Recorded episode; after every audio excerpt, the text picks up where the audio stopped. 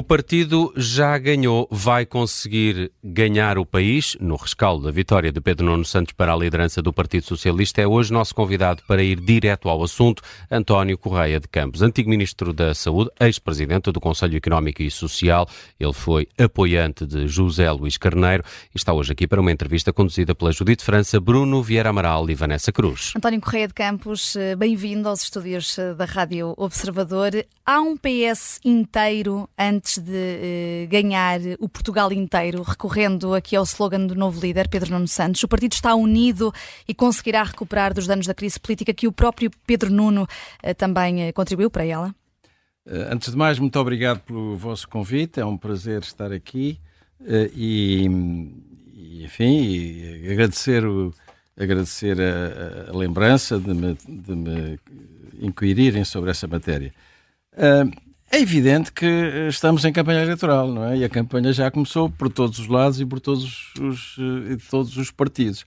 E, portanto, não, uh, é evidente que o tempo terminou há, dois dias, a disputa interna dentro do Partido Socialista, e agora começa, naturalmente, um esforço de união que, que leva muito pouco tempo, penso eu, na tradição do PS, sim sempre aconteceu não sei como é nos outros partidos, dizem-me que é diferente em alguns, mas uh, na tradição do PS há uma enorme, sobretudo porque eram pessoas que eram amigas, que se conheciam, que, que estiveram no mesmo governo e, portanto, não, não há razão nenhuma para não sararem as feridas, que aliás nem sequer foram muitas, porque a campanha não teve muitas, uh, digamos assim, muita agressividade interna. Uhum. Quando o senhor anunciou o apoio a José, a José Luís Carneiro, disse que o Partido Socialista, eh, Socialista precisa de um banho lustral de proximidade e humildade. Pedro Nuno Santos não é um líder humilde. Proximidade ele tem. No outro dia agradeceu aos militantes que pôde abraçar, agarrar e tocar, segundo é, é curioso É curioso que essa palavra proximidade foi... Uh, não, sei, não, não quer dizer que haja uma relação de causa a efeito mas essa palavra proximidade foi a base de toda a campanha do Pedro Nuno Santos. Uh, o que significa que não apenas eu sentia essa falta de proximidade, também ele a sentia. Mas era uma falta de proximidade em relação ao, aos militantes, ao cidadão comum? O que é que se espera de um, de um partido que está há oito anos no poder? A certa altura natural, é natural uh, o distanciamento em relação aos eleitores, aos votantes, uh, e portanto é, é, natural que haja um, um, desejo de proximidade, ou melhor, que haja uma. Uh, Ousa-se muito hoje a expressão bolha, não é? E as pessoas que estão na bolha interna e, naturalmente, nem se dão conta de que existe algo para fora da bolha. E era, era, era exatamente essa, essa necessidade de proximidade que eu penso que todos os, uh, os partidos sentem eh, quando estão eh, muito tempo no poder. E, e, é também isso, esse tempo no poder, uh, que explica essa falta de humildade. Há uma falta de humildade que deriva do, de tantos anos no poder? Não, a humildade faz parte, sim, claro, é, é evidente que quando se tem, e, e, sobretudo quando se tem um poder, e quando se tem um poder absoluto, já o António Sérgio dizia todo o poder corrompe e, todo, e o poder absoluto corrompe completamente. É evidente que o contexto era diferente e não quero que extrapolem das minhas palavras para, para, para usar essa expressão. Uh, naturalmente, no tempo de António Sérgio, a corrupção era a questão de um, de um governo ditatorial e autoritário, e essa expressão foi, fez, fez a sua carreira. Mas, uh, mesmo sem usar uh, substantivos com essa dureza, penso que o poder absoluto concentra absolutamente uh, e, portanto, o poder, todo o poder concentra e todo o poder absoluto concentra absolutamente. E, portanto, é, é naturalíssimo que, que isso tenha acontecido. É, eu penso que acontece, aconteceu com, com o professor Cavaco, não é? Naturalmente, ao fim de não sei quantos anos de governação do Dr. Cavaco, as pessoas estavam, estavam todas, elas, todas as pessoas sentiam que havia, digamos assim, uma uma ocupação uh, do, do, espaço uh, porventura excessiva, não é? E, Aqui não chegámos a esse extremo, não, de maneira nenhuma.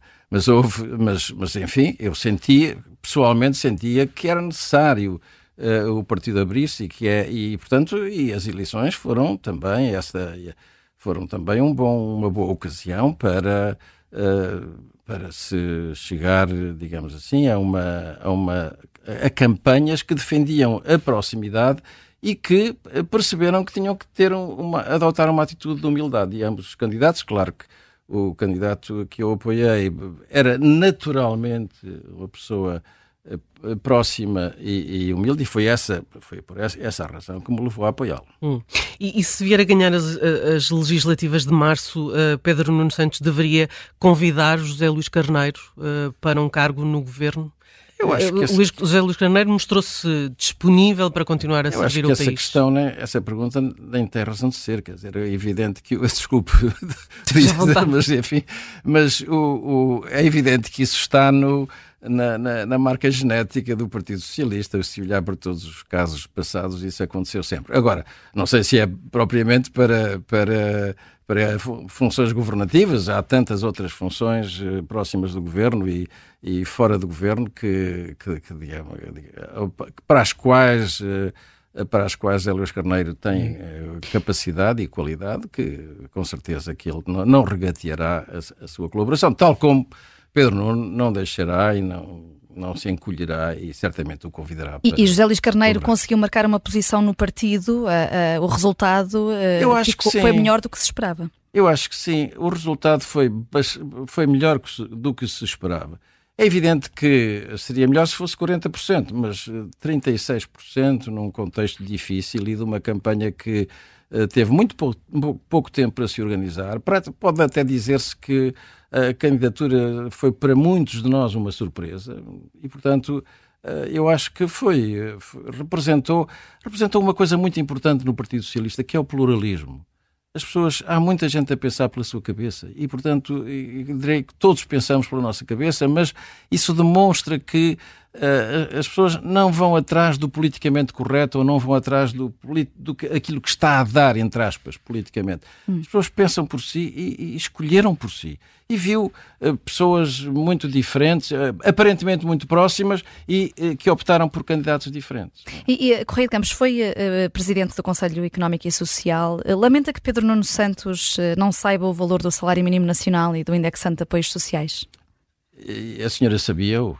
Porventura, se lhe fizerem a pergunta. Uh, é, é, Como jornalista, costumo Como... acompanhar, e... mas Pedro Nuno Santos, ele, de facto, teve dificuldade em, mano, em, Ele acertou dizer... no novo salário mínimo nacional, não é? Uhum. E, portanto, não, não me surpreende as pessoas, quer dizer, há, nem, uh, no calor da no calor da refrega e da, da refrega política, Primeiro pode haver brancas, não sei se foi um caso de uma branca, mas em segundo lugar, eu, eu, é o mais natural, lembra-se da branca do, do engenheiro Sócrates, do engenheiro António Guterres, na, à saída dos hospitais da Universidade de Coimbra, quando lhe perguntaram qual era o PIB que, destinava, que destinaria à saúde. Bom, acontece hoje, anos depois, veio a saber-se a razão pela qual ele teve uma sim, branca. Sim. Estava muito, muito, digamos assim, muito penalizado por uma informação uma, uma clínica situação pessoal, que tinha recebido e que, que refletia um, um drama pessoal. Uh, essa, uh, e portanto, uh, pode haver uma branca, não sei se foi o caso, mas o, certamente também é natural se me perguntassem, se me fizessem a mim a mesma pergunta, e eu que fui Presidente do Conselho Económico e Social, hoje estou convencido que não sabia também. Hum. Quer dizer, sabia que. Mas isso, isso não, não, será também um indicador daquilo que dizia, da falta de proximidade, ou seja, de se viver numa bolha e de, e de não estar, não conhecer a realidade? Olha, quem, quem, queira interpretar isso como falta de hum. proximidade pode fazê-lo, porque é, é, quer dizer, as, uh, não, não, mas também quem queira interpretar isso como um ato de normalidade, de quem tem uh, que, cujas preocupações estão centradas ou focadas noutras áreas, é perfeitamente natural. Eu não valorizo muito isso, claro que seria melhor, e, e isso fará com que certamente daqui para diante Pedro Nuno Santos traga no bolso um papel com as cábulas para, uhum. para, para, para, essas perguntas da algibeira. E anda com uma cábula por, agora. Por alguma razão se chamam perguntas da algibeira, não é? São perguntas em que as pessoas para, eh, para responderem acertadamente têm, vão, vão à algibeira. Uhum. No pós-eleições o PS deve virar-se para Bloco de Esquerda e PCP uh, eh, para uma nova geringonça ou uh, procurar entendimentos ao centro com o PSD? Não, Isto, no caso, não tem maioria Não, eu, quer dizer, vamos lá ver. Eu acho que não, em primeiro lugar, eu não, não, não sei fazer futurologia nem, nem cenários, mas é, não, não se, a, situação que se encontra, em que o PS se encontrou com, com esses parceiros de coligação em 2015 é completamente diferente da situação atual. Não, é? não se repete. Uh, eu acho que nada é repetível uh, em matéria política, nem na história, não é? Quer dizer, há quem diga que a história se repete, eu acho que a história nunca se repete da mesma forma. E, e portanto, ou quando se repete é porque uh, há uh, é porque há causas muito próximas, o que não é o caso aqui. E portanto, a situação são, as situações são completamente diferentes. não, acho, acho mais natural que o. Bem, em primeiro lugar, não tem sentido nenhum uh, o PS estar a anunciar, penso eu não sou estratega eleitoral, mas penso que não tem sentido nenhum o PS estar a anunciar que vai fazer uh, antes de, das eleições, que vai que está disponível para um. um mas exige o PS, os isso... candidatos à liderança, ou pelo menos Pedro Nuno Santos, exigia isso do PSD, que mostrasse uh, o jogo. Sim, mas aí, aí, são situações também diferentes, não é? Porque não é, é indiferente, quer dizer, lidar-se com dois partidos controversos e cujas eh, opiniões e posições em muitas matérias, nomeadamente internacionais, eh, a maioria dos, dos socialistas se não revêem. Mas eh, é completamente diferente de haver ou não o risco de um partido do centro-direita se poder associar sem discussão e sem debate, quase que mecanicamente, poder associar-se a um partido que tem pontos de vista Uh, muito pouco. Hum. Deixa-me de... deixa então perguntar-lhe se, nesse caso, havendo esse risco, se o PS deve viabilizar um governo minoritário do PSD. Oi, há tantas hipóteses ainda que podem vir a, a, a ocorrer. Isso depende de muitas coisas. Em, em, última das últimas análises, se fosse essa a única forma de evitar o, um risco de uma coligação de direita, talvez valesse a pena pensar nessa hipótese. Mas isso é uma hipótese tão longínqua que me parece que não. Aliás, eu acredito naquilo que diz o líder do PSD. o líder do PSD tem repetidamente afirmado que, uh, que, que, não, não fará coligação com o Chega, bom, quer dizer, quando, tendo passado de uma posição anterior onde se abstinha de ter opinião sobre essa matéria, é? Dá-me a ideia que evoluiu nesse sentido. Se o, se o líder do PSD agora regredisse nesse sentido, frente à realidade, nessa altura ele desacreditava-se, não é? Naturalmente, toda a gente sabe que ele fez um trajeto opinativo no sentido de recusar um acordo com o Chega. Agora, voltar atrás nesse trajeto era, digamos assim, era começar muito mal, muito mal, uh, se, digamos assim, uma, uma eventual governação. Hum. Correio de Campos uh, foi Ministro da Saúde. Uh, o próximo governo, se vier a ser um governo socialista, um, deverá ter como uma das primeiras prioridades acalmar este braço de ferro entre, entre médicos e, e, e governo. Manuel Pizarro deverá continuar como Ministro da, da Saúde, no seu entender? Ah, não faço a menor ideia. Isso depende de tantos fatores e depende de, de de, digamos assim, de tantas de tantos imponderáveis que não que é, que é impossível termos eh, a quatro meses de distância tanta coisa que vai acontecer nestes quatro meses. Vai haver tanto debate tanta discussão mesmo sobre dentro da saúde que é completamente impossível estar a, a fazer essa previsão. Agora uh, penso que uh, há, há uma tendência penso eu há uma tendência para uma estabilização social na área da saúde não é? Quer dizer os acordos foram celebrados com um sindicato que se situa, digamos assim, no panorama opiniativo, não direi político, porque seria, digamos assim, violar eh, os princípios sindicais, mas que uh, se situa numa, num, num nível opiniativo, uh, talvez próximo de um, de um espectro de centro-direita e que, que tem que teve ao longo desta crise uma posição sempre muito responsável. É preciso dizer as coisas como elas são. Teve sempre uma posição muito responsável. E quando muitas vezes uh, apoiava, uh, digamos assim, as posições mais extremas dos grupos médicos mais extremistas, eh, eu penso que fazia-o, enfim, por, por tática, para não perder para não poder apoiantes, não é? Quer dizer, porque e para não dividir, digamos, para não dividir, para não se dividir internamente. Mas considero que é um sindicato responsável, é um sindicato que eh, que não tem, tem as suas opiniões políticas, mas não está ali para impor uma posição política e, e, para, e para, digamos assim, neste caso concreto, não, não me parece que estivesse ali para uh, elevar o, o, PSD e denegrir o Partido Socialista. Não, as condições não eram essas. Não, nada, nada autoriza a pensar assim. Uh, mas, portanto, esse, uh, eu, eu creio, regressando à, à, pergunta inicial, eu creio que vai haver agora uma certa, uma certa descompressão uh, do panorama político. Não, é uma, há uma descompressão imediata pelo facto de estarmos a começar um novo ano e mesmo aqueles que não querem aqueles médicos que não querem eh, dispensar mais de 150 horas extraordinárias, uh, uh, digamos assim, há ali um crédito de horas que, que, que, não, que não permite nem sequer usar aquela, aquele mecanismo simbólico, que é puramente simbólico, não tem nenhum valor jurídico de se declarar indisponível para prestar uh, serviço, etc.